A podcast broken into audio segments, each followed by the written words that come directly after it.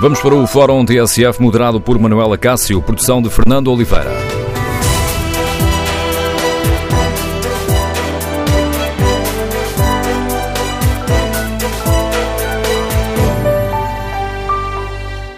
Bom dia. Neste dia em que termina o prazo para os eh, particulares limparem os terrenos florestais, queremos ouvir a sua opinião. O prazo que foi inicialmente dado aos proprietários eh, foi realista? A lei teve em conta as dificuldades eh, dos proprietários e os meios disponíveis do país? Como é que os nossos ouvintes avaliam a forma como o Governo está a conduzir este processo? Queremos ouvir a sua opinião. O número de telefone do Fórum é o 808-202-173. 808-202-173. Pode ainda participar no debate online, escrevendo aquilo que pensa no Facebook da TSF e na página da TSF na internet.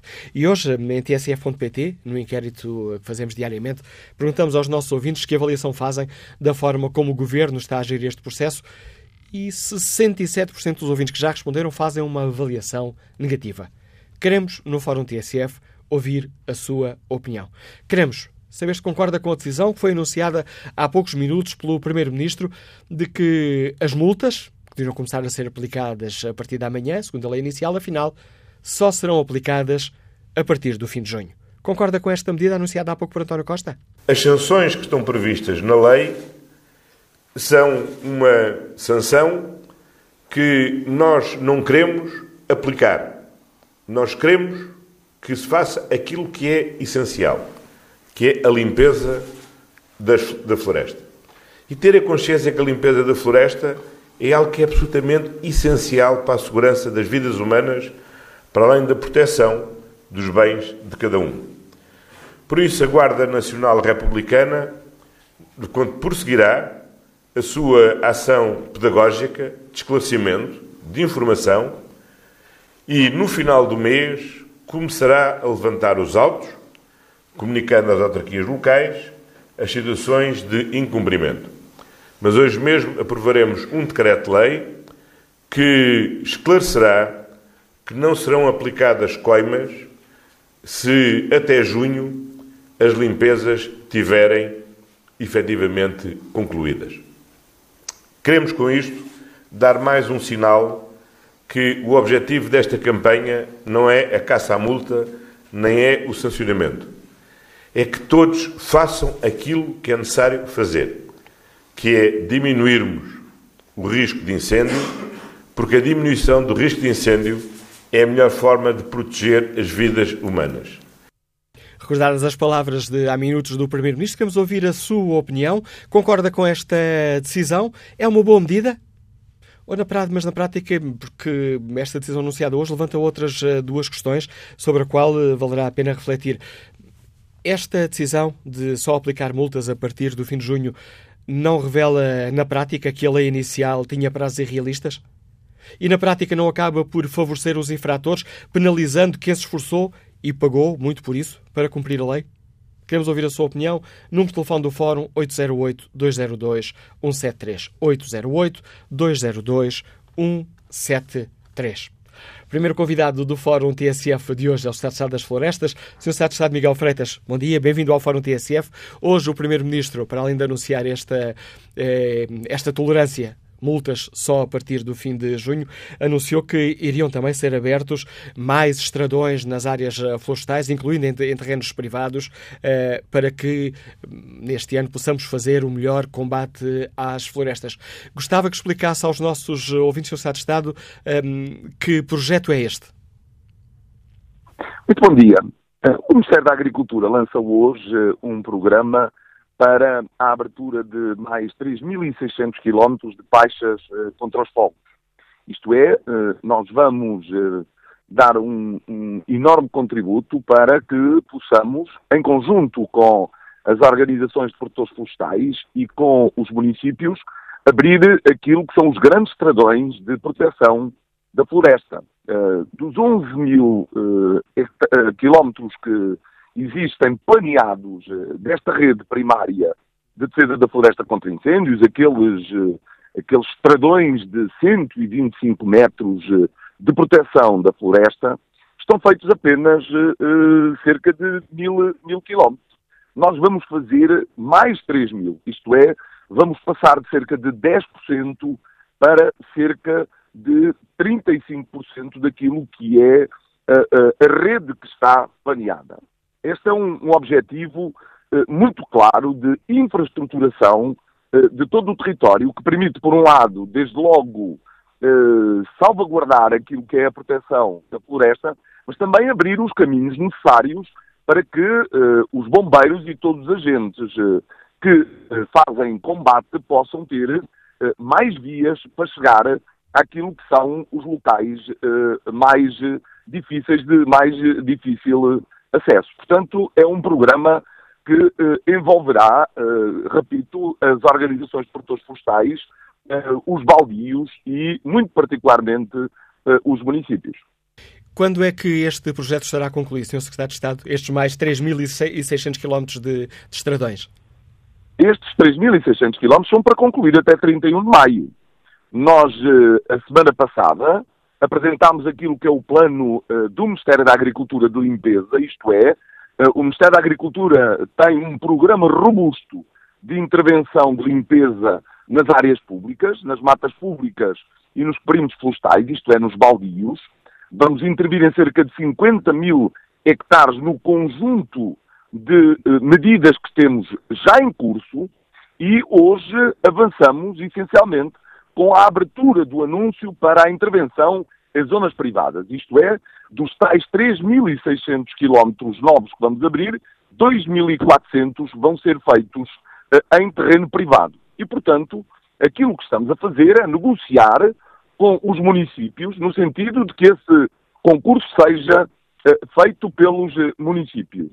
O concurso estará aberto até o dia 2 de abril e aquilo que fizemos é, a partir do momento em que o município apresenta a sua candidatura, pode começar a fazer despesa.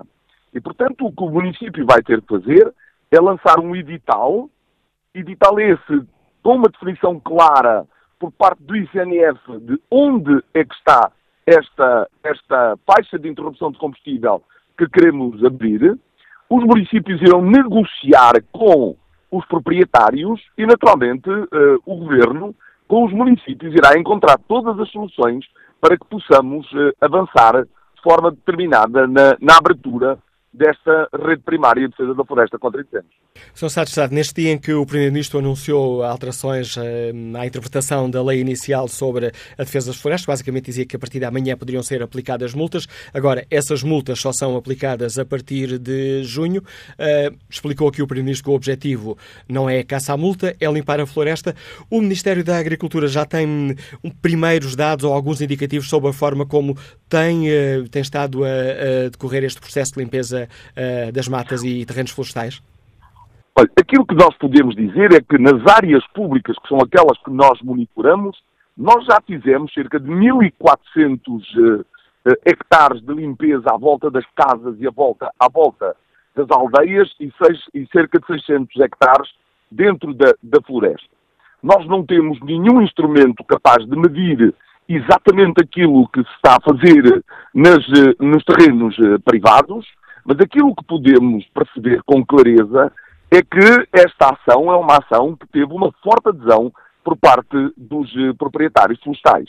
E, portanto, o esforço coletivo, aliás, muito bem uh, uh, enfatizado pelo Sr. Primeiro-Ministro, o esforço coletivo que está a ser feito à volta desta ação é, de facto, algo que é uh, importante sublinhar, porque há uma tomada de consciência de que o problema da floresta é um problema de todos.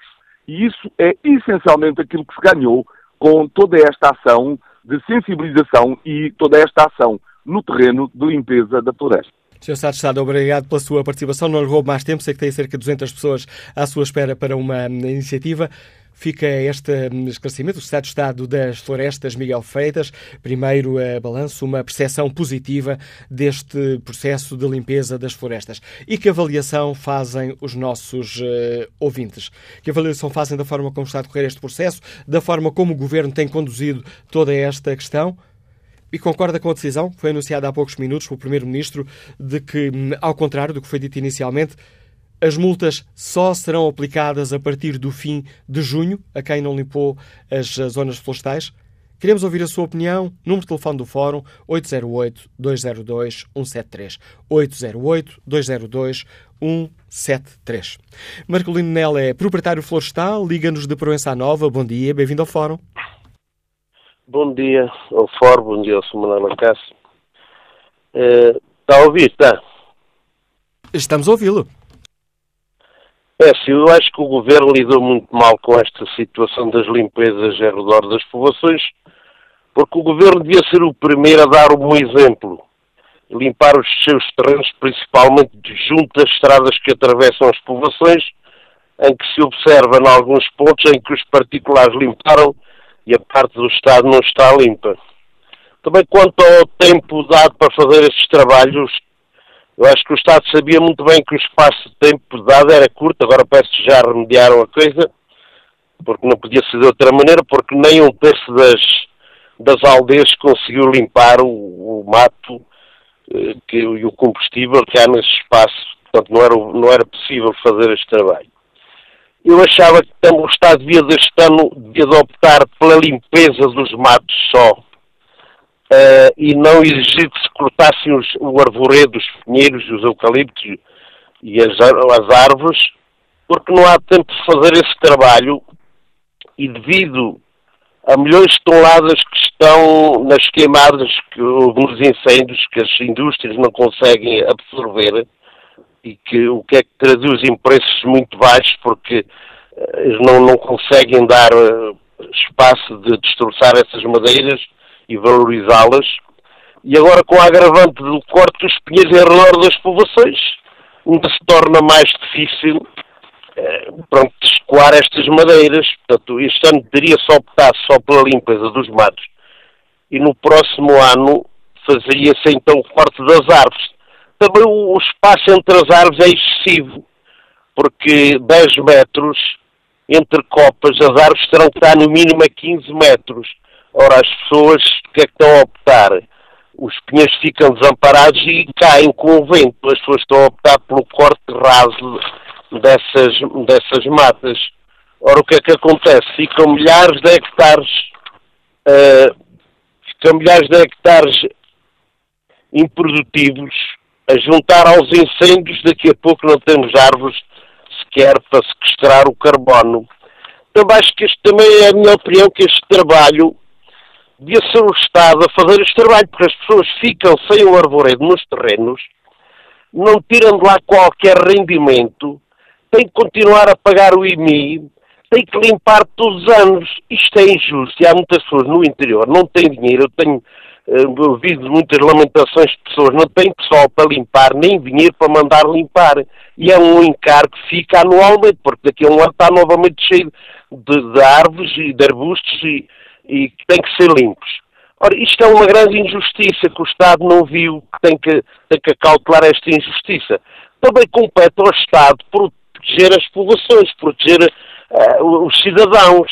Ora, se o Estado compete proteger, devia de criar forças que já as tem. Tem as Forças Armadas, tem os canarinhos que, para combater incêndios que normalmente são, são utilizados no verão, no combate aos incêndios. Tem milhares de, os jipes, os jipes chamam jipes da GNR, também para combater incêndios.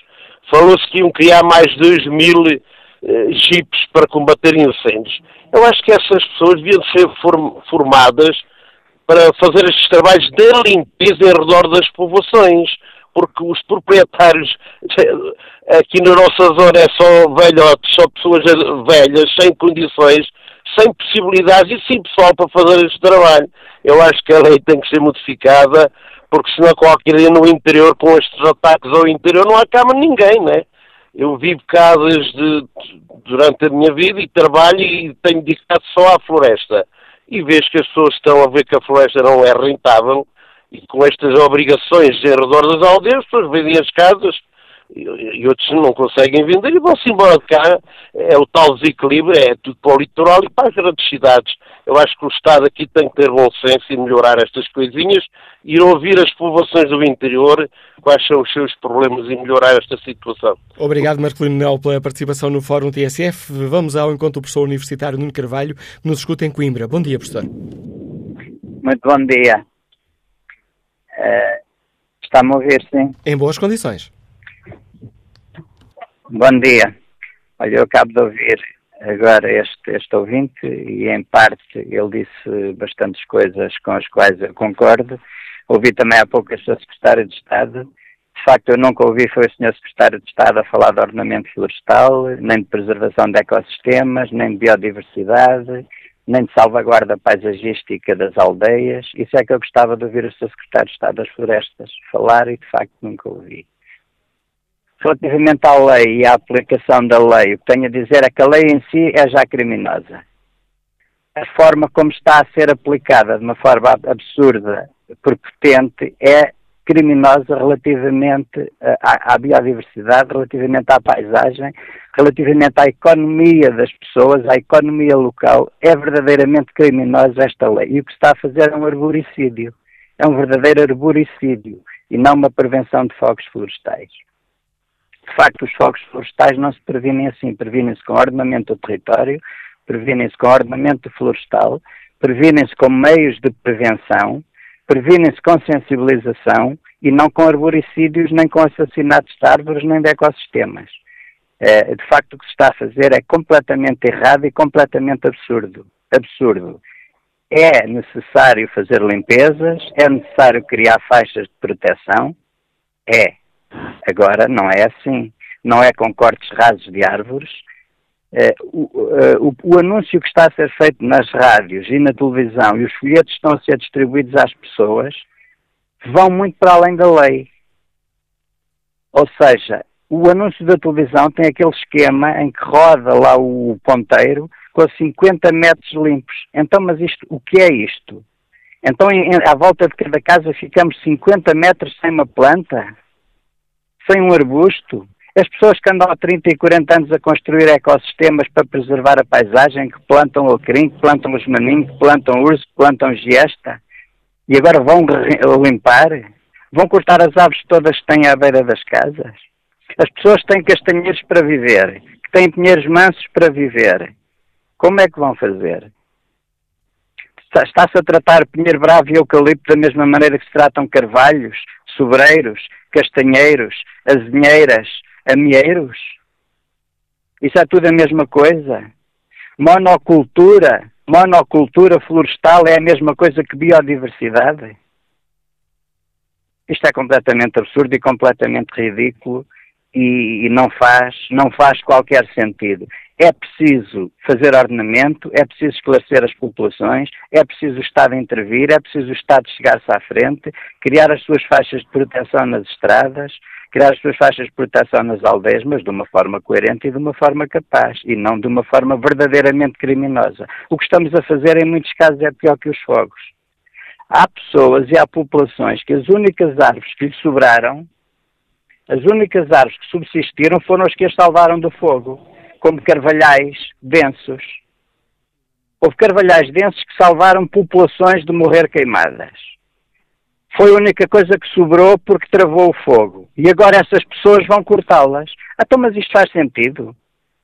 As árvores que salvaram as pessoas, agora as pessoas vão cortá-las e vão ficar com um deserto à porta, com terrenos a ser erudidos sem qualquer proteção.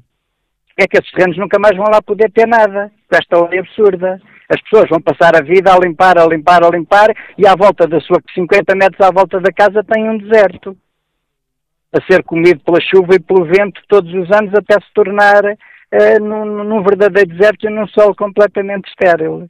Então, mas isto é, isto é absurdo. O governo não tem técnicos. O governo não tem ninguém que tecnicamente, que cientificamente seja capaz de dar uma opinião científica e técnica, que não sejam opiniões políticas absurdas de gabinetes.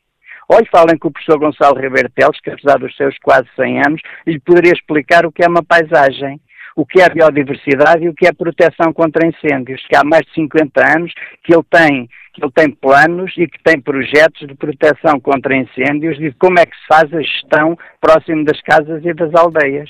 Podiam falar com ele, apesar já da sua proveta idade, tinha muito para lhes ensinar a estes senhores que nada sabem, que nada sabem de biodiversidade, nem ecossistemas, nem de economia rural. Professor Nuno Carvalho, muito obrigado pela participação neste debate e pelos dados que nos deixa um, aqui em cima da mesa, para nos ajudar também a refletir sobre esta questão. Olha aqui o debate online. João Samato escreve que o problema maior continua o mesmo. Não vão multar toda a gente se não perdem votos. A lei já existe há muitos anos, nunca foi aplicada porque quem concorre às autarquias também não quer eh, perder votos. Joaquim Carvalho participa no debate com esta opinião. Os mesmos que agora criticam o governo por causa desta medida mas se nada for feito a nível de limpeza, daqui a poucos meses estarão aqui a criticar e a culpar o governo por causa dos incêndios. Gustavo Pedrosa participa também neste debate com esta opinião. As dificuldades sentidas uh, só vêm provar que nunca se cumpriu a lei da limpeza dos terrenos, nem privados, nem o Estado. Tem que haver uma mudança completamente de acordo. Bom dia, Engenheiro Braga da Cruz. Bem-vindo ao Fórum TSF. Obrigado por ter aceitado o nosso convite. É o Presidente da Florestes, Associação Florestal de Portugal. Senhor Engenheiro, como é que olha para esta, hum, eh, para esta, para esta lei? Foi eh, bem feita? Vai ao encontro que era essencial para termos uma melhor floresta? Em primeiro lugar, muito obrigado por uh, permitir, em nome da Florestes, das 30 associações de produtores florestais, poder participar neste fórum. Uh, queria apenas aproveitar para salientar que a, a Florestes hoje engloba 17 mil proprietários florestais, tem 60 ZIFs sobre a sua gestão e tem 200 mil hectares de áreas de baldios que estão geridos so, uh, sob a, tutela de, de, algumas das associações da Florestes. Portanto, como é que nós vemos esta lei e qual é a nossa posição? Uh, eu acho que a Florestes acha que foi precipitada, é a nossa primeira consideração. especialmente porquê? Porque argumenta que as regras vigentes não se revelavam eficazes, por, eh, para conter a progressão dos incêndios e, e, para garantir a segurança das pessoas e, e por isso é, import, é importável revê-las. Foi o argumento usado. Ora, a realidade é outra, conforme também já alguns ouvintes eh, disseram. As regras anteriores não foram reiteradamente aplicadas. Essa é, é a realidade. Os planos municipais de defesa da floresta contra incêndios eh, foram elaborados em número muito reduzido e aqueles que foram elaborados não foram aplicados Portanto, as associações florestais foram pouco apoiadas na sua atuação preventiva e de gestão, eh, e posso dizer que ainda tivemos há três dias a nossa Assembleia Geral e uma das associações florestais mais cuidadosa que temos eh, no país eh, anunciou que as suas equipes de sapadores florestais, que tinham contratos de prestação de serviços com, com através do, apoio público, há cinco meses não recebem dinheiro apesar de terem apresentado os seus relatórios. Ora, por que isso acontece? É que o ICNF tem que aprovar os relatórios e validá-los e não tem técnicos suficientes para o fazer. E, portanto, as associações florestais andam a ter que eh, problemas de tesouraria severos eh, para poderem continuar a prestar o seu apoio. Mas voltando ao decreto-lei, que é aquilo que, que, importa. Estas novas regras eh, carecem de justificação técnica, é a nossa primeira, eh, a nossa primeira eh, posição. E, e, e, os, e, quem diz isso são os especialistas, não, não, somos, não somos nós, homens comuns. Uh, eu acho que seria muito mais importante ter avaliado as condições técnicas anteriores e compreender porque é que não funcionaram, muitas delas porque eram inexecuíveis, para depois poder tirar conclusões. Uh, ora, uh, até me dizem que estas novas regras podem ter efeitos contrários aos efeitos pretendidos, porque podem até aumentar o volume de combustível e facilitar a propagação do fogo. Uh, além disso, também entendemos que uh, ela pode dar origem a uma, uma aplicação mal compreendida, como muitas das imagens que a gente tem visto na televisão mostram, pessoas que uh, acabam por pôr em causa o património arbóreo nacional. Uh, Senhor José, permita-me só uh, interromper para, para, pedir que nos explique uma, uma questão. Porquê é que uma limpeza nesta altura pode aumentar o produto de combustível quando chegarmos àquela altura tradicional dos incêndios? o material superficial, ou seja, os matos, se não, estiver, não tiverem a sombra das árvores, têm um desenvolvimento vegetativo muito maior. E, portanto, a ver com as condições uh, que Portugal tem de umidade e de calor, na primavera, eh, qualquer, eh, qualquer cobertura superficial, sejam elas eh, ervas ou sejam matos rasteiros, crescem muito mais depressa e, portanto, podem constituir combustível que facilita a propagação do incêndio. Está a ver, portanto, pode, pode inclusive haver aqui uma, um efeito contrário àquele que é pretendido. Há um ponto que para nós é muito importante, e este ponto eu vou procurar dizê-lo de forma simples para todos compreendermos. Uh, ao proteger uma casa que se aproximou do limite de, de uma mata de um proprietário, o Estado está, quando, quando obriga esse proprietário a fazer a limpeza para proteger a casa do vizinho, está a constituir uma, uma espécie de servidão pública. Ou seja, está a impor uma cessação de rendimento perpétuo que não nos parece justo. portanto, dizem-me que em França eh, que não é assim, que é o, o, proprietário da casa é que tem que garantir o custo da, da proteção do, do, do, seu bem. E o Estado tem outras formas de proceder, pode, nomeadamente, fazer indenizações compensatórias, pode fazer expropriações. Agora, não nos parece que, ad eterno, obrigue um proprietário a limpar para proteger uh, uma casa que provavelmente até se aproximou da floresta e não foi a floresta que se aproximou da casa. Não? É? Ficando clara essa questão, Sr. Engenheiro, gostava ainda de, de, de, lhe pedir um comentário à decisão que foi hoje anunciada pelo Primeiro-Ministro de que, um, ehm, ao contrário do que tinha sido anunciado uh, inicialmente, só haverá multas, uh, só serão cobradas multas a partir do fim de junho. É um passo no sentido certo, em sua opinião, Sr. Engenheiro? Eu, eu, eu vi, eu vi as declarações do Primeiro-Ministro e devo confessar que fiquei satisfeito fiquei mais confortável, porque o clima que se estava, eh, digamos, a, a passar na sociedade portuguesa é de que havia aqui uma, eh, uma ameaça eh, uma ameaça generalizada de coimas e de intervenções das finanças e da GNR. Ora, isto não contribui para a paz social, nem contribui para, para o desígnio pretendido, que é criar um, um ambiente, uma cultura favorável à proteção da floresta e, a, e evitar que uh, haja uh, acidentes como aqueles que ocorreram em 2017. Portanto, eu, eh, a, minha, a nossa reação é positiva, acho que foi positiva, mas que isto também sirva para pensar melhor e ouvir quem, quem, está no, enfim, neste setor, ouvir as, as ações florestais, ouvir os técnicos, integrar conhecimento, porque conforme diz o relatório da Comissão Independente, que é muito importante é integrar conhecimento que existe e que não era aplicado na, na, na política florestal definida, isso parece-me que é muito importante. E, e no último ponto, eu, eu gostaria também de insistir um, numa, eh, na, na seguinte circunstância.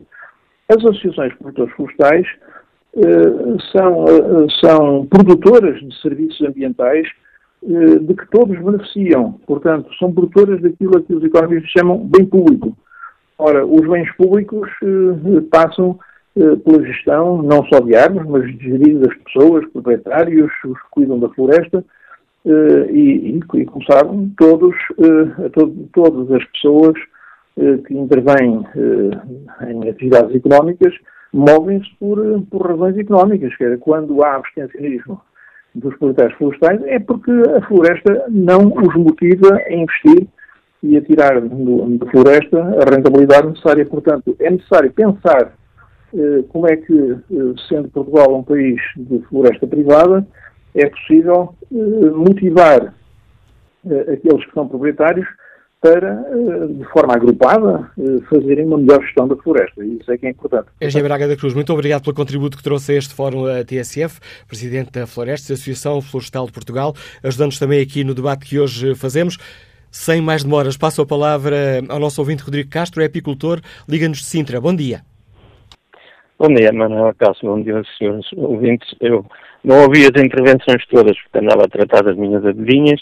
Hoje está um dia razoável, uma manhã razoável aqui em Sintra, para se poder trabalhar. Mas queria dizer duas ou três coisas sobre este tema, que, pelos vistos, é a segunda vez que põe no fórum. A primeira é, há uma lei desde 2006 que ninguém cumpriu. Essa lei agora é reforçada perante os dramáticos acontecimentos do ano passado. E há argumentos deste tipo. Ah, como não se cumpriu a lei desde 2006 e foram PSDs, CDS, PS, portanto, desde a direita à esquerda. Foi toda a gente a não cumprir, os governos, claro, as entidades responsáveis e particularmente as câmaras, eh, e os responsáveis pelas rodovias, etc. Agora, há este argumento estapafúrdio que eu ouvi uh, numa destas últimas intervenções, das poucas que eu vi agora neste primeiro tempo do fórum, que é como não se cumpriu a lei, não se sabe se aquela lei era totalmente uh, benévola para resolver a questão essencial, que era pôr as, as vidas das pessoas em segurança. Repare, o que nós estamos a falar é da vida das pessoas, não é dos negócios dos privados, nem dos negócios do Estado, nem da necessidade de financiamento para as florestas, nem para este, nem para aquele. As câmaras têm dinheiro para as coisas mais diversas, toda a gente sabe, não é? Basta ir por esse país acima. Não é? Também tem que ter dinheiro para tratar da floresta que põe em perigo a vida das pessoas. Manuel Cássio, toda a gente se lembra do drama em direto.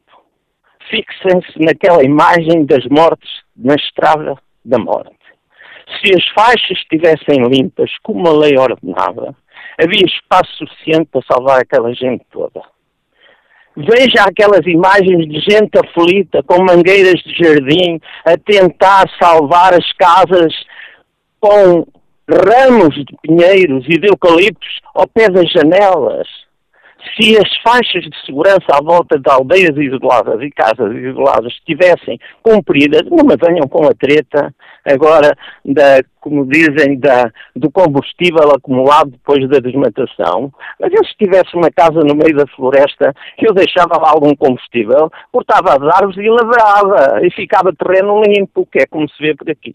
Eu tenho colmeias aqui na Serra de Sintra, e vou-lhe dizer o seguinte, Há aqui uma empresa pública que trata bem da floresta, é o Parque de Sintra, impecável, onde eu tenho alguns apiares.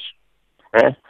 Há zonas de propriedade privada, se quiser, eu levo lá que o senhor não entra. Eu andei na guerra duas vezes e não consigo entrar em algum sítio de propriedade privada, de, de mata de propriedade privada. Estamos a brincar. Para mim não era só GNR na rua, era era a tropa também na rua. Claro que agora não há tropa, não pode ser. Portanto, Portugal não cumpre as leis. Os cidadãos não cumprem as leis. A gente ouve um fórum como este da, da TSF e vem toda a gente desculpar-se. Ou porque é contra o governo e, e este agora é da esquerda e, portanto, tem que se atacar, ou porque é a favor e vem. Portanto, há sempre um argumento para não se cumprirem as leis. A lei anterior não se cumpriu. Esta agora com base na anterior, que implica mais, uh, mais uh, ação no terreno, também ninguém a quer cumprir.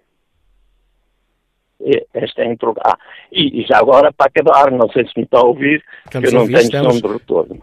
Bom, já agora para acabar, há uma frase latina que o senhor conhece tão bem como eu, que é cui prodeste.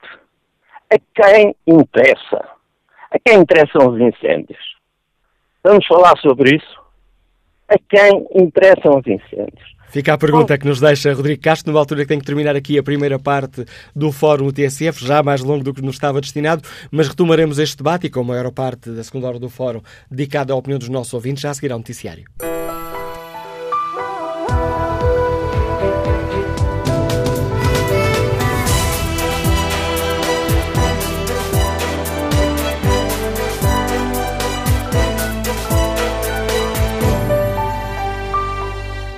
No Fórum TSF de hoje, perguntamos aos nossos ouvintes como avaliam a forma como o Governo conduziu este processo da limpeza das uh, florestas.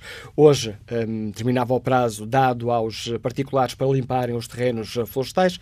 Por volta das, pouco antes das 10 da manhã, o Primeiro-Ministro uh, anunciou que só haverá multas a partir do fim de junho.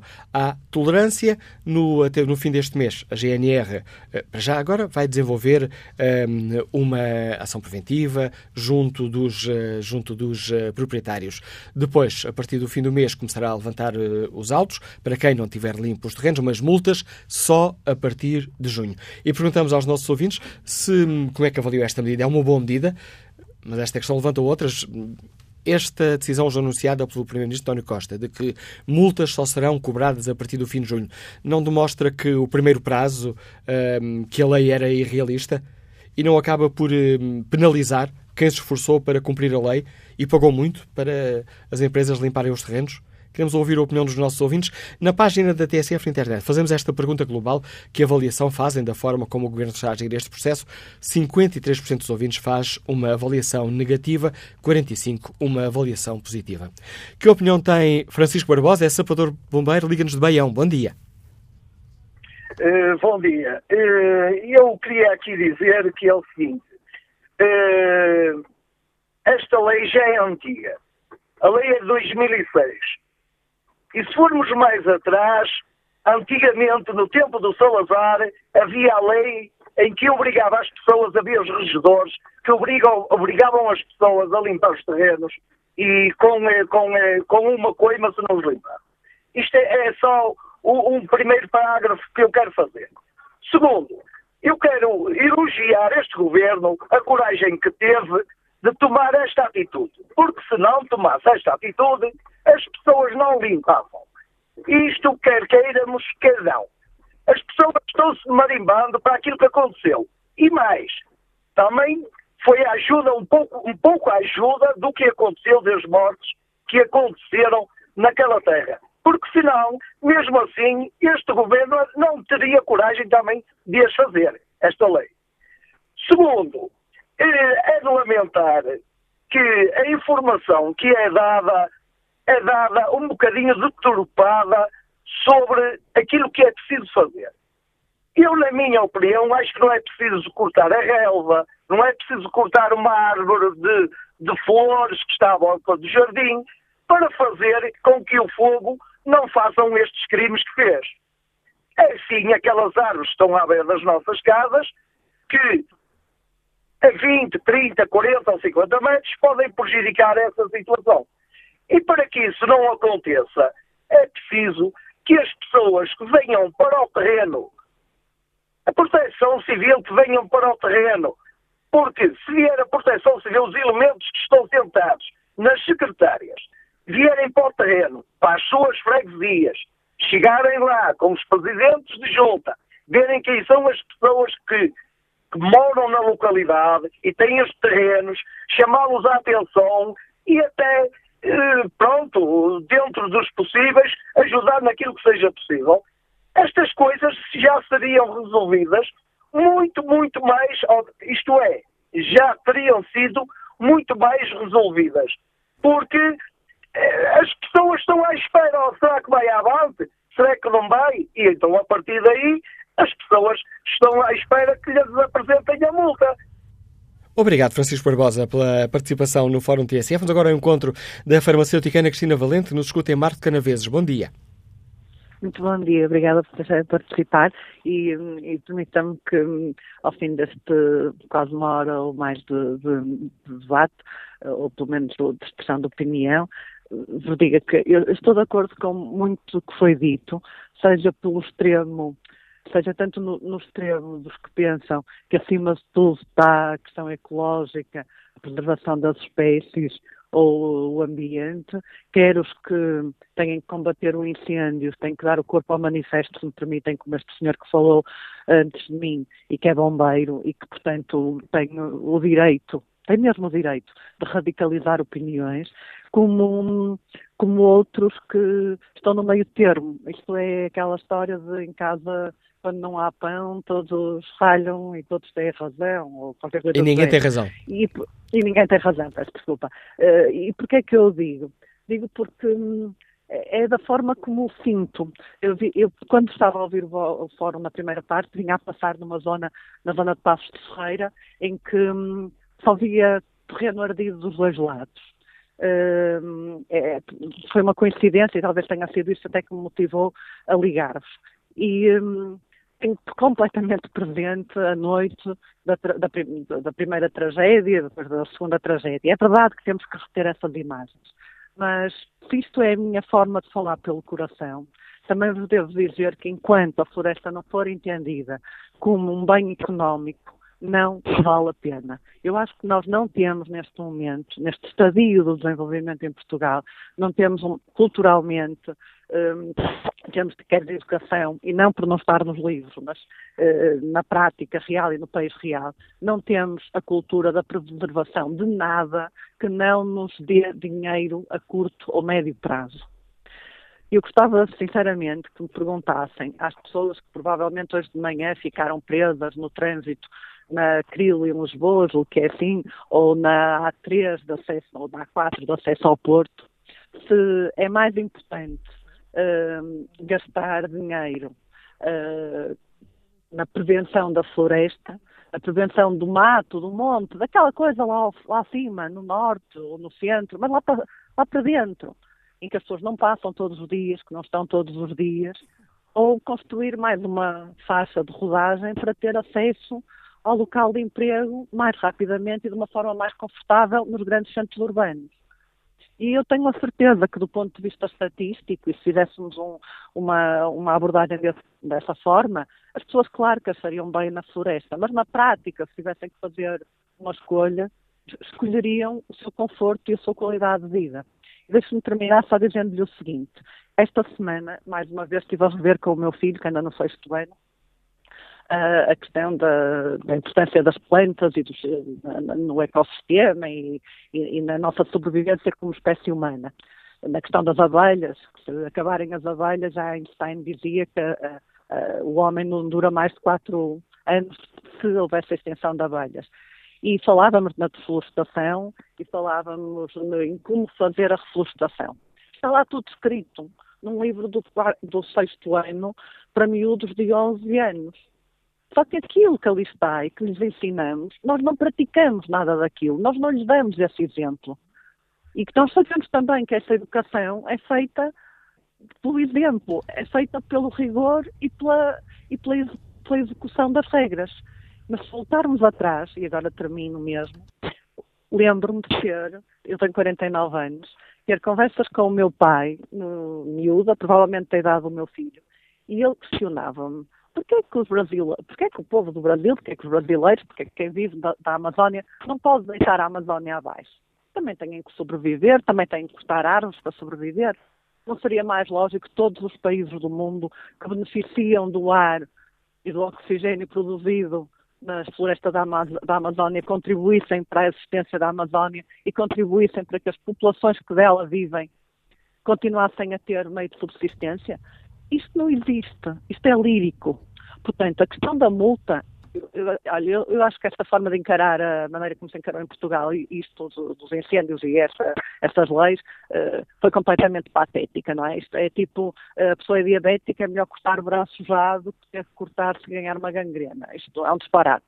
Mas acho que vai para além disso. Vai mesmo para a questão cultural, vai para a questão prática e vai para a economia. Ou se entende que a economia, que a floresta é um bem económico ou o problema não tem resolução. Obrigada por me ter Obrigada, Ana Cristina Valente, pela participação no fórum. Agora, enquanto o proprietário florestal, António Delgato, nos escuta no Porto. Bom dia. Muito bom dia, doutor Manuel Cássio, e bom dia ao fórum. Eu vou ser muito sucinto relativamente àquilo que vou transmitir. Sou sócio de uma associação florestal.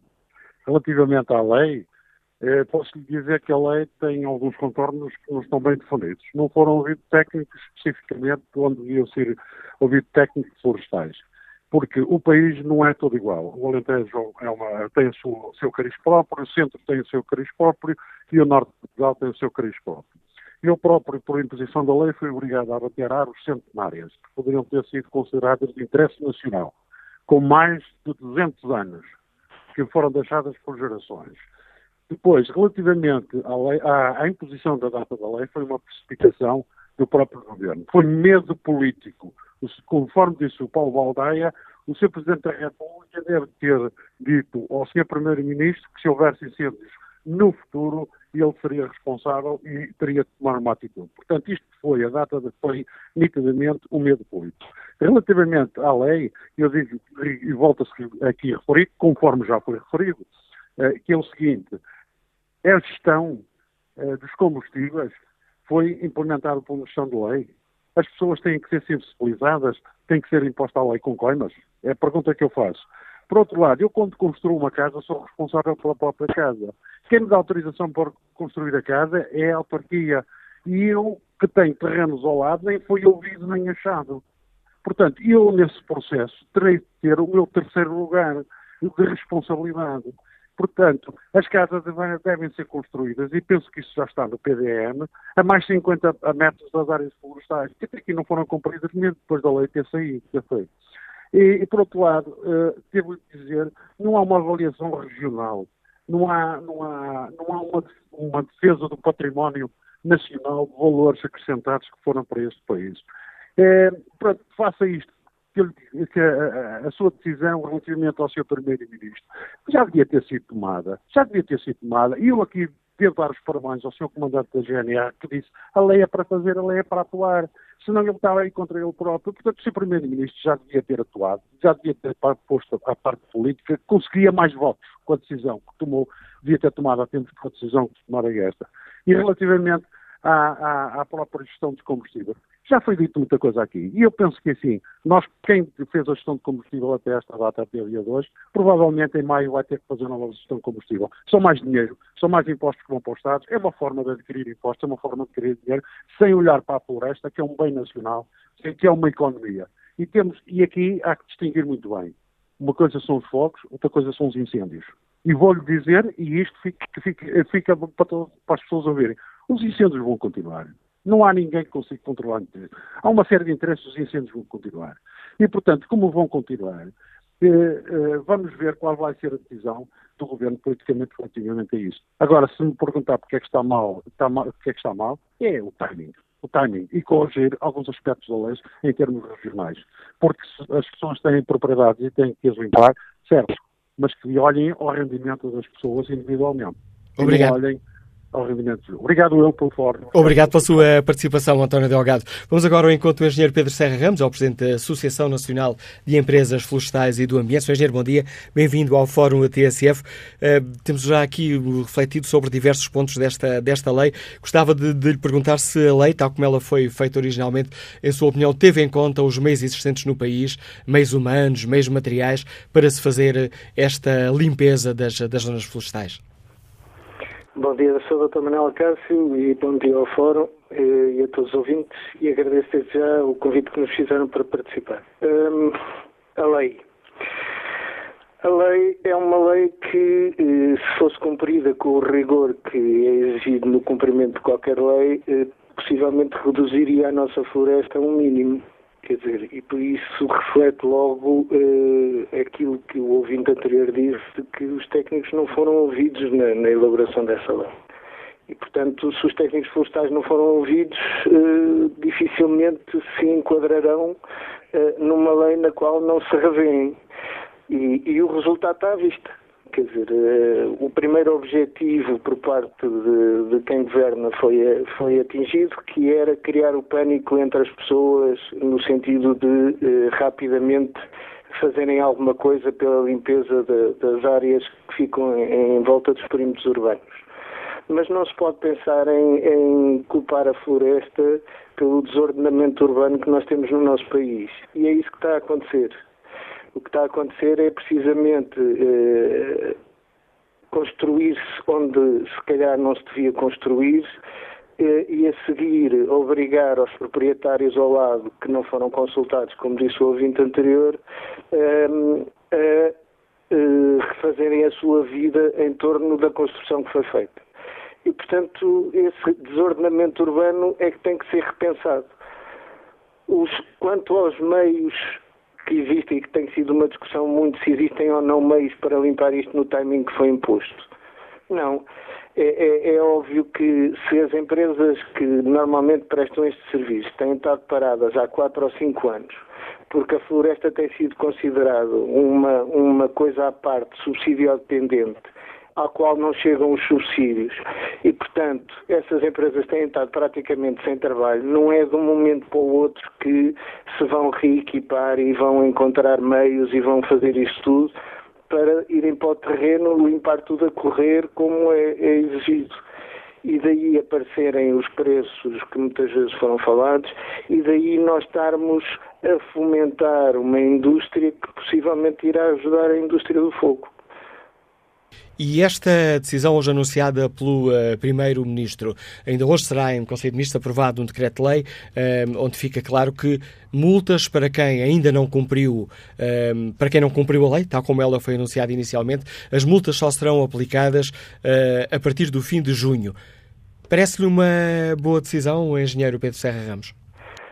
Os timings estão, estão todos errados, quer dizer, porque, vamos lá ver, a questão, até ao fim de junho, é claro que se vai fazer muito mais trabalho. Mas não é aí que está o, o ponto da questão. É, quer dizer, nós temos, nós temos de facto que mostrar aos proprietários florestais que eles podem ganhar dinheiro com a floresta. E isso implica um trabalho árduo eh, perante tudo o que se tem passado nos últimos anos. Uh, e só quando o conseguirmos fazer é que vamos fazer com que as pessoas realmente continuem a limpar e a manter de uma forma profissional aquilo que é a nossa floresta. Caso contrário, nós isto, uh, as pessoas não têm dinheiro para isto. As pessoas, o, o facto de se dizer que um proprietário, pelo facto de ter a propriedade, é rico, é errado. Porque a propriedade possivelmente é um custo para ele e não uma receita. Por outro lado, quando eu ouço pessoas a dizerem ah, mas o governo disponibilizou o crédito, o crédito paga-se. Disponibilizar crédito é emprestar dinheiro e emprestar dinheiro paga-se. E, portanto, temos, e isto tem que ser visto de outra forma esta foi a forma mais rápida que o Governo encontrou, certamente, para levar as pessoas a limpar à volta dos perímetros urbanos. Mas eh, a floresta tem que ser repensada para, de facto, criar as condições às pessoas para poderem ganhar dinheiro com a floresta. Caso contrário, nós nunca conseguiremos ter uma floresta limpa e bem ordenada. E esta decisão uh, hoje, uh, hoje anunciada pelo uh, Primeiro-Ministro terá efeitos positivos? chega tarde? Que avaliação faz o engenheiro Pedro Serra Ramos? Terá sempre efeitos positivos. Agora também digo como respondeu a pessoa que falou anteriormente, que é muitas das pessoas que limparam à volta da casa daqui a dois meses vão ter que limpar outra vez, porque se a GNR lá passar, já lá tem erva com altura superior a 20 centímetros. E, portanto, eh, isto é, é, é de facto um contrassenso. Uh, há que, que, estas coisas têm que ser pensadas de outra maneira. E nós podíamos até acreditar que é tudo uma questão de bom senso, ou seja, que as pessoas, que os, que os, os fiscais ou os futuros fiscais que vão ter bom senso para analisar caso a caso e ver situação a situação. Mas não, quem vai fiscalizar é a GNR e a GNR diz e bem que tem uma lei para cumprir e essa lei é cega. Obrigado, Engenheiro Pedro Serra Ramos, ao Presidente da Associação Nada, Nacional de Empresas Florestais e do Ambiente, uh, ajudando-nos também aqui a olhar um outro lado desta questão que hoje uh, debatemos. Muito condicionado pelo tempo, passo uh, para já a palavra a Rui Baltazar Rebelo de Sousa, agrónomo, técnico superior, já aposentado do Ministério da Agricultura. Liga-nos da Chamusca. Bom dia. Bom dia. Bom dia. Bom dia, estamos a ouvi-lo. Não sei se está, está a me ouvir em condições, Manela Cássio. Em boas condições, pelo menos por enquanto, Rui Baltazar. Bom dia, doutor Manela Cássio. Um, muito obrigado pela oportunidade que me dá uh, de poder uh, participar no fórum.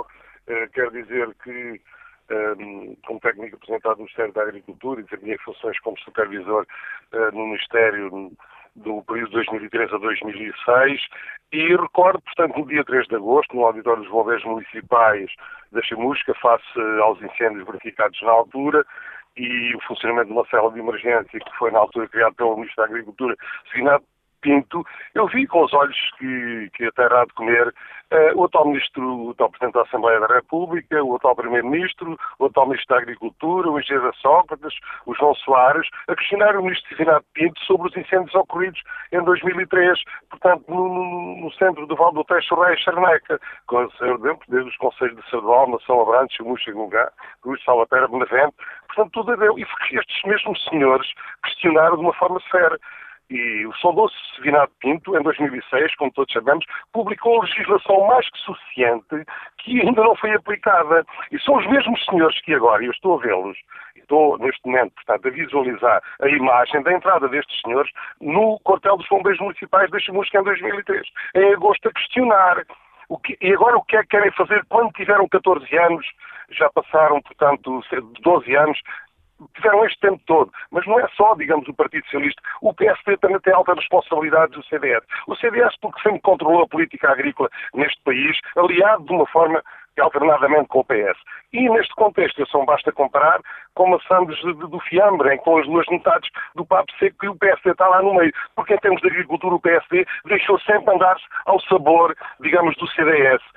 Eh, quando esteve no poder. E daí, portanto, estas lacunas todas. E quando o Sr. Presidente da República uh, fala dos portugais, dos portugazinhos, do mundo rural, o que aconteceu, isto era perfeitamente, uh, o que é uma situação perfeitamente natural, porque nunca foram criadas as condições de prevenção. Foi o atual Ministro da Agricultura que extinguiu as equipes locais e as zonas agrárias. Havia 11 zonas agrárias, digamos, no agrupamento do Val do Teste, foram todas tidas, os guardas florestais, onde havia uma interação entre os serviços do Ministério da Agricultura, as autarquias locais, bem como, digamos, com as respectivas autoridades. E cada Conselho de per si, o Ministério da Agricultura sabia o que é que estava ali a passar.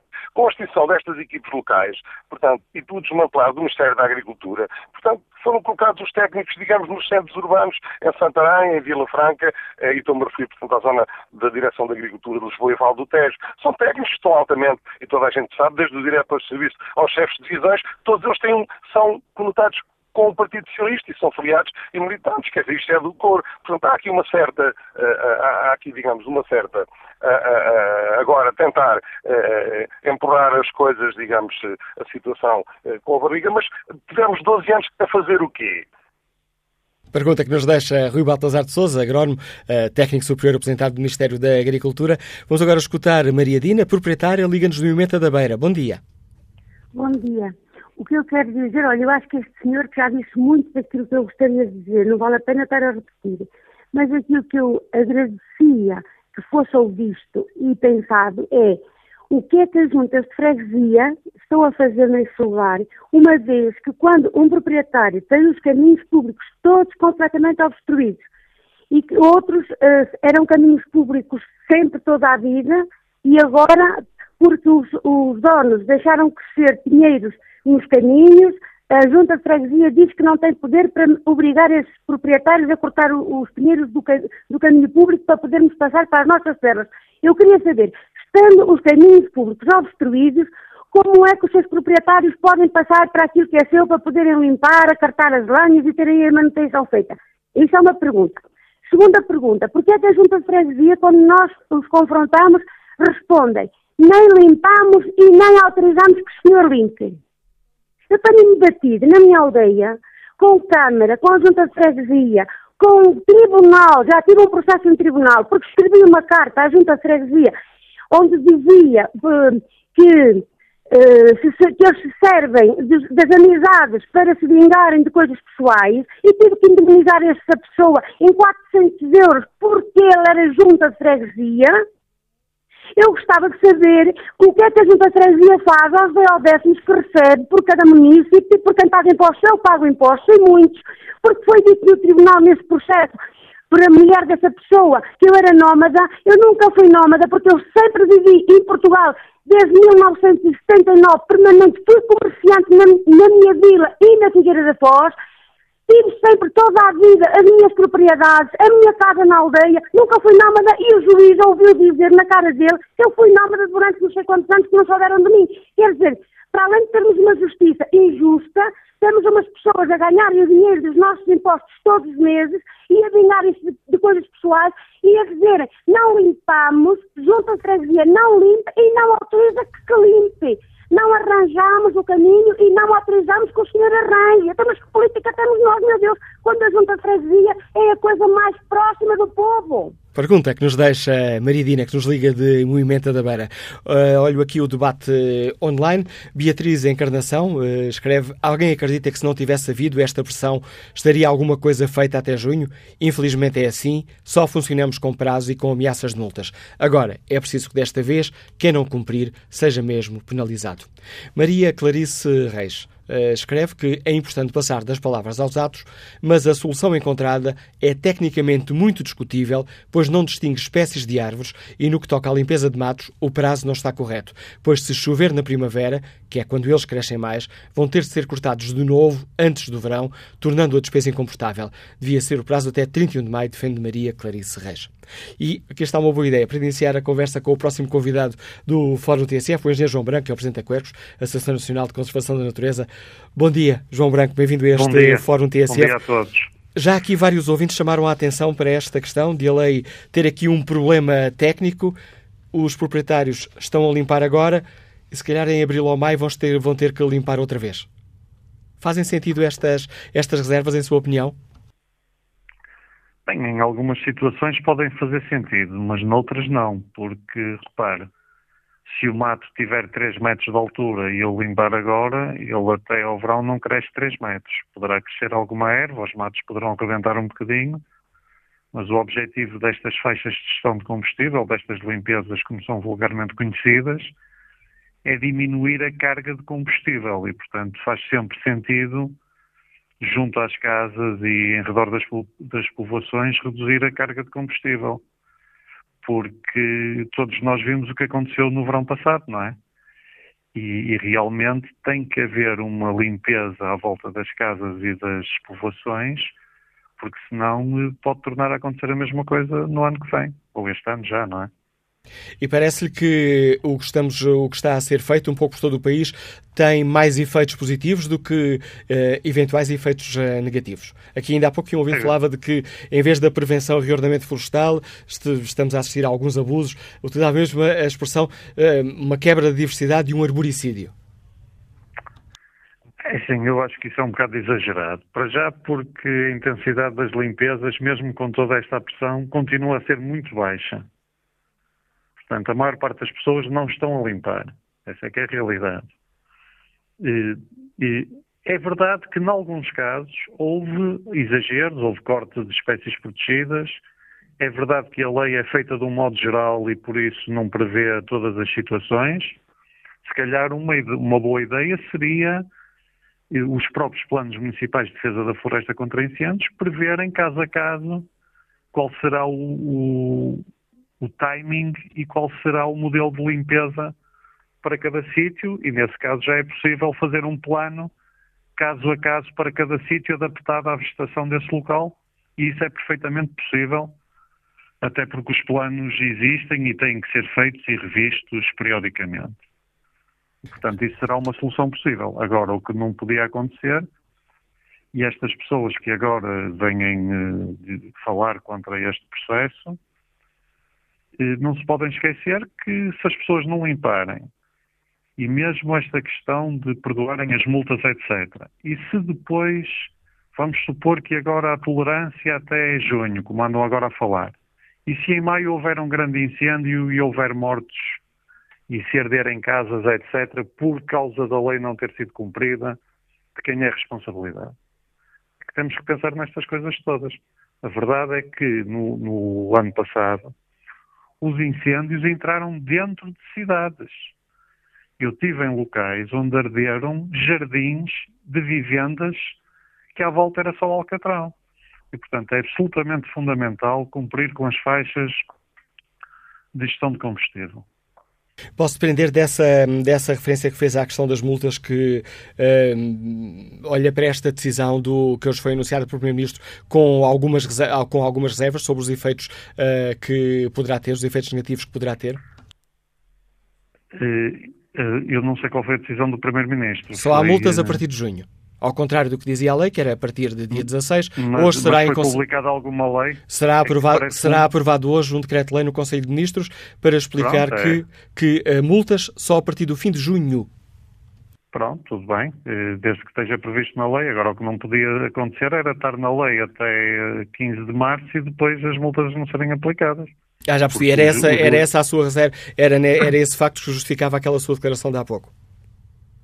Sim, eh, mas eh, pronto, tudo bem. Se houver uma alteração da, da, legislação e do prazo da, a partir do qual passa a haver aplicação de multas, tudo bem. Agora o Governo corre sempre o risco de haver incêndios antes, não é?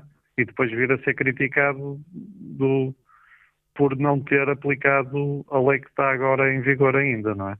Engenheiro João Branco, obrigado pela participação no Fórum eh, TSF.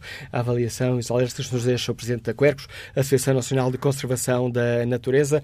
Bom dia, Pedro Moreira, é veterinário, proprietário florestal, Liga-nos Vila do Conde. Bem-vindo ao Fórum TSF.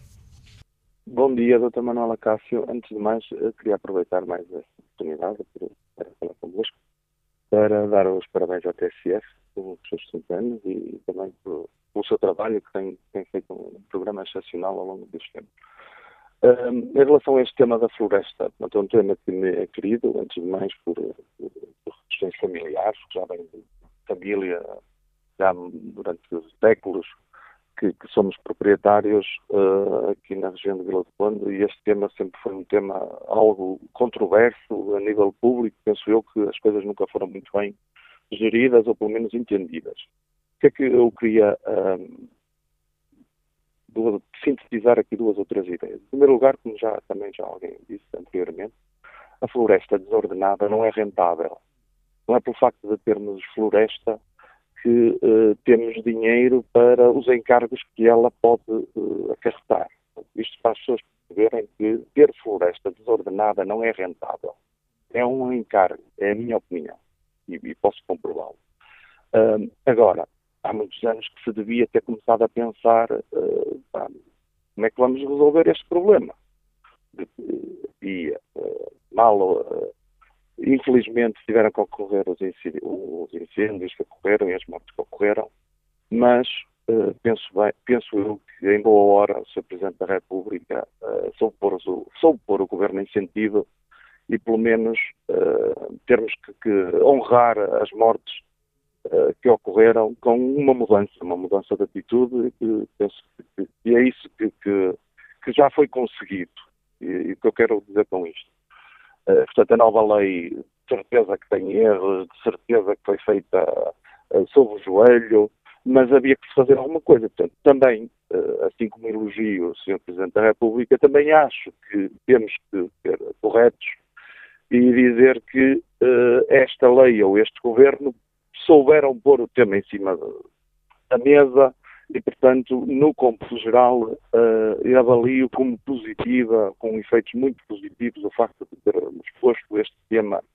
uh, em cima da mesa, sem ser só no dia dos incêndios e, e em agosto ou em julho, quando estamos a correr. Mas numa perspectiva, tentando ver não uh, o que está neste momento a acontecer, o que vai acontecer no próximo verão, tentar perceber é o futuro daqui a 10 anos ou daqui a 20, onde é que nós queremos estar. Uh, e o que é que eu julgo que é mais importante? Mais importante do que os 10 metros junto às casas, ou os 20, ou os 30, ou os 50, ou o que for, isso falo por nós, sempre tentamos fazer independentemente da lei, porque também não queremos, uh, sempre, sempre, sempre prezamos por ter boas relações com os vizinhos e que, e que as coisas que não, não, não uh, por maus caminhos, Portanto, e, e, quando nos atrasamos, alguma, algum, uh, sempre tentamos corresponder às expectativas da, da vizinhança. Uh, o que me preocupa não são esses 10 metros nem esses 20 à volta das casas. É como é que vamos pôr a floresta a render. Como eu disse atrás, a floresta é um encargo. É um encargo porquê? porque uh, se ter lá a floresta tiver lá outro, outro negócio qualquer, seguramente terá mais renta, ou alguma rentabilidade que a floresta não tem. Fizemos as contas, aquilo que custa manter a floresta dentro dos seus, das suas regras mais básicas e aquilo que se pode retirar da floresta desordenada ao fim de 20 ou 30 anos não justifica ter a floresta. Agora, nós precisamos da floresta. Como é que vamos ordenar? Como é que vamos limpar? Quanto é que isso custa? Qual é a única solução? Porque o proprietário tem a floresta. Uh, não tem dinheiro para manter a floresta ordenada e limpa. Quando eu falo em limpa, não falo nos 100 metros, nos 10 metros. Falo toda a floresta. Porque limpar 10 metros à beira das casas vai continuar a haver incêndios. O risco de, de, de chegar às casas vai ser ligeiramente menor, mas os incêndios vão continuar. Portanto, mais importante do que, do que uh, fazer uma lei para uh, fazer de conta que já melhorou alguma coisa, e já melhorou, isso não há dúvidas que já melhorou, é como é que vamos, de uma vez por todas, uh, limpar, manter as florestas limpas. Só há uma forma, que é ter mão de obra barata, mais barata. Não há outra forma de termos toda a floresta limpa. Tudo, e, e aí sim reduzirmos o risco dos incêndios temos que ter mão de obra barata. Obrigado, Pedro Moreira, pela participação no Fórum TSF. Vamos ao encontro de um outro proprietário, David Lopes, liga-nos de Castelo Branco. Bom dia.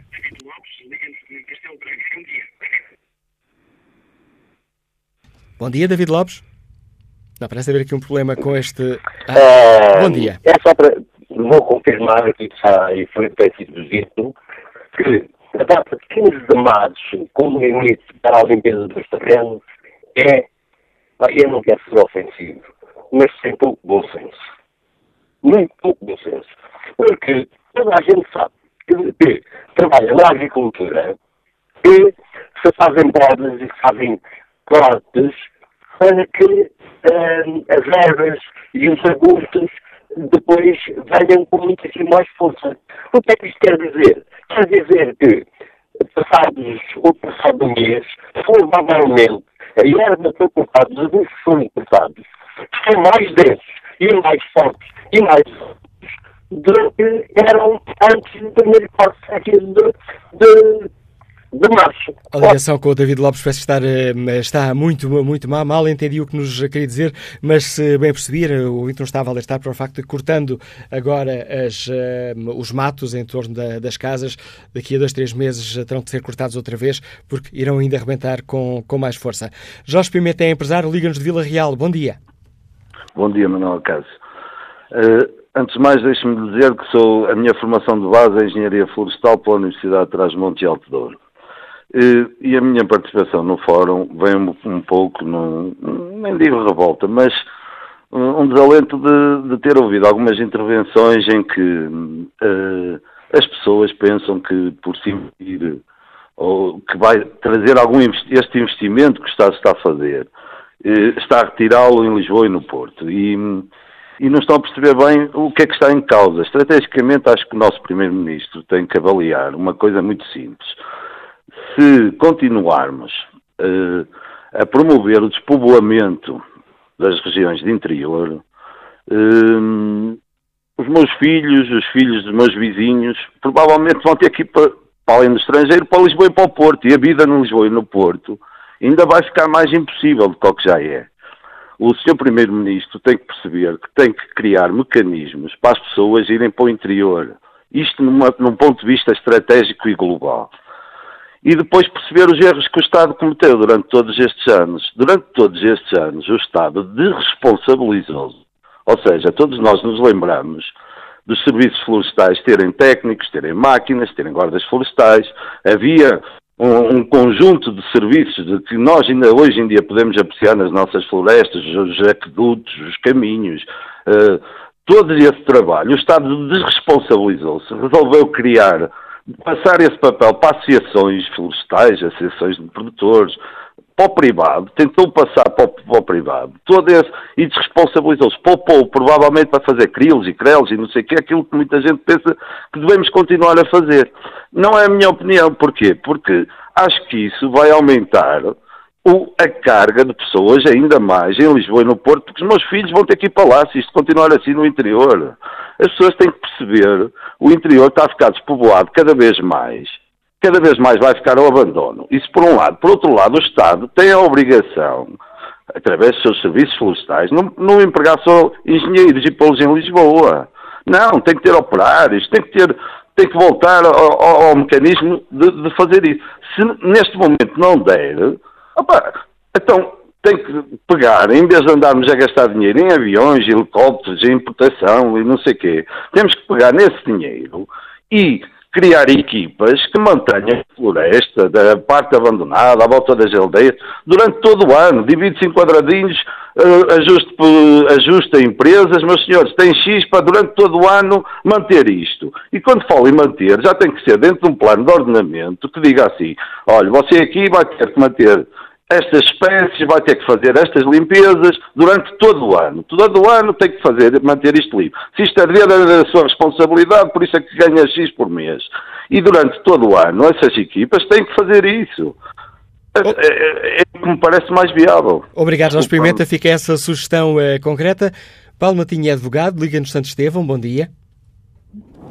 Estou, bom dia. Bom dia. Estão-me a ouvir? Em boas condições. Já digo que vai com o sistema de alta voz, mas por enquanto estamos a ouvi-lo bem. Exatamente, eu estou em condução. Eu, neste momento estou aí precisamente para, um, para uma, um dos locais onde nos dá este, este, este problema. Uh, antes de mais, gostava de fazer aqui um pequeno, um pequeno à parte. É que há uma grande diferença entre a limpeza de matos, propriamente dita, e o abate de árvores.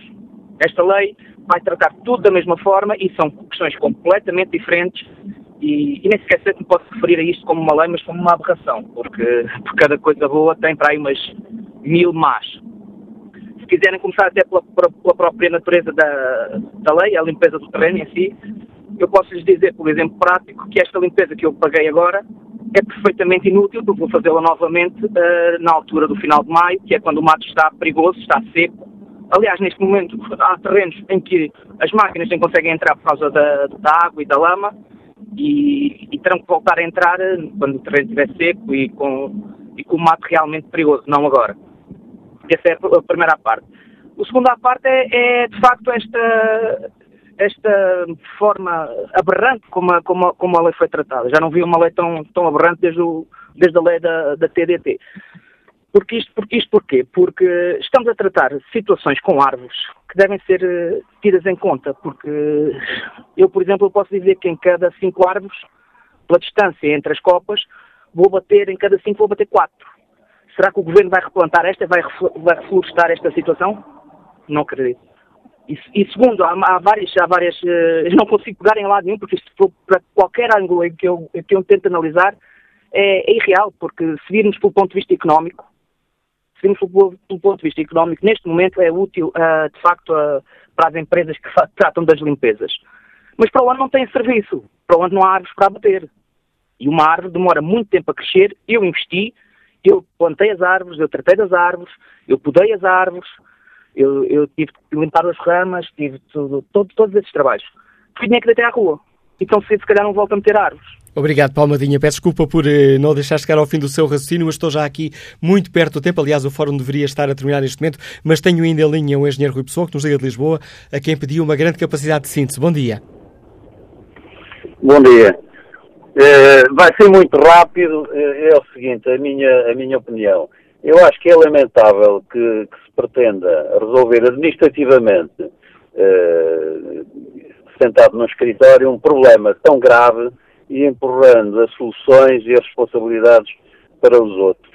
Ou seja, os governos, eu não me estou a referir a este, estou-me a referir à sua generalidade, que não têm dinheiro para fazer a adequada manutenção de infraestruturas, seja das linhas de caminho de ferro, seja da ponte sobre o Tejo, seja do que quer que seja, eh, eh, está com esta lei a empurrar completamente a responsabilidade para terceiros.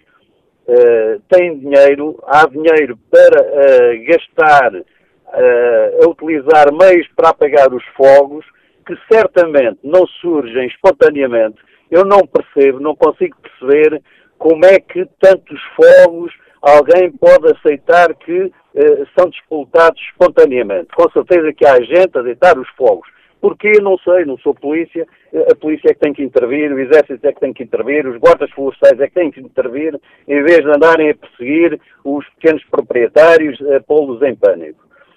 Um, e, portanto, também não percebo como é que o, o governo, as entidades oficiais, não podem colocar máquinas e meios à disposição da população a preços justos, a preços justos, em alguns casos fazendo o trabalho que lhes compete a essas autoridades, mas nos casos em que sejam os particulares a ter que fazer a limpeza, colocá-los a preços justos para que não haja tanta especulação como está a haver para uh, se fazer a limpeza. É mais uma sugestão concreta aquela que nos deixa o engenheiro Rui Pessoa, a quem peço desculpa por, por interromper, mas não tenho mesmo mais tempo, e já agora vou roubar aqui só mais uns segundos para espreitar aqui o debate online. Estevão Portela Pereira participa neste debate com esta opinião.